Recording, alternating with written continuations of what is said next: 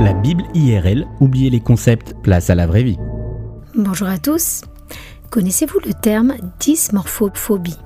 Selon le Larousse, c'est la préoccupation exagérée manifestée par quelqu'un au sujet de l'aspect disgracieux de tout ou partie de son corps, que cette crainte est un fondement objectif ou non.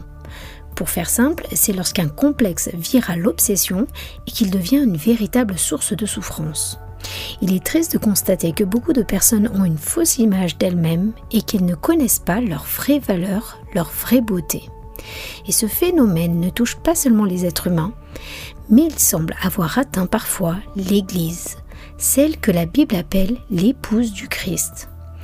Dans le jargon biblique, lorsque l'on parle de l'Église, on ne parle pas de bâtiment, on ne parle pas de dénomination. L'Église avec un grand E représente l'ensemble des croyants qui ont placé leur foi en Jésus-Christ.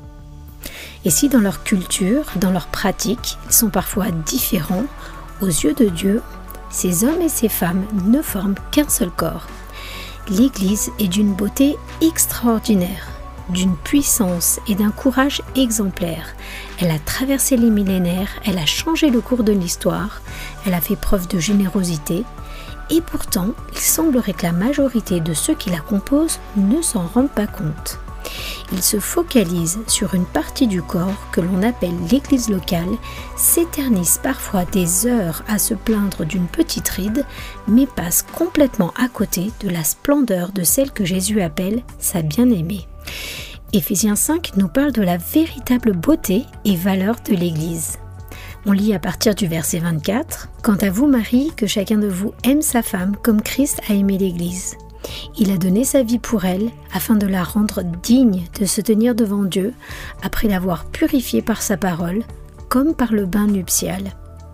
Il a ainsi voulu se présenter, cette Église à lui-même, rayonnante de beauté, sans tache ni ride ni aucun défaut, mais digne de se tenir devant Dieu et irréprochable.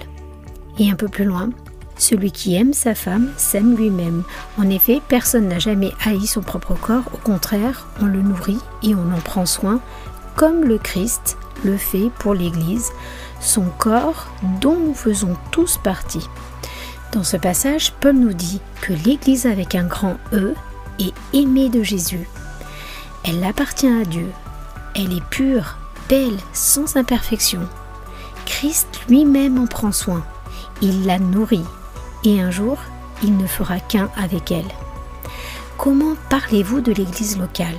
Mais comment parlez-vous aussi de l'Église avec un grand E? Est-ce que vous vous y intéressez? Est-ce que vous priez pour elle? Est-ce que vous en êtes fier?